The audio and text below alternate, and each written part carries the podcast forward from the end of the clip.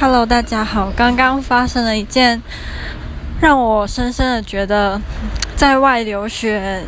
最大的坏处，就是当你的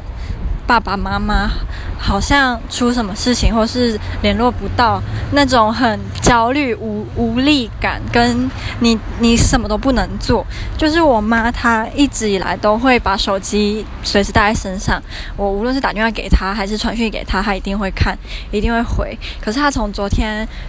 波兰时间的下午，他就再也没有看我的讯息，然后我打电话给他都没有接。所以我今天早上再去看，他还是一样没有看我讯息，我就很怕，我就打电话给我姐姐，然后问她说她可不可以打给我妈，结果她打我妈也没接，所以我就就有那种想法是，如果我妈妈怎么样了怎么办？因为我我现在什么都做不了啊。然后现在好像是因为她手机坏了，但是就是那一刹那，我真的觉得非常的害怕。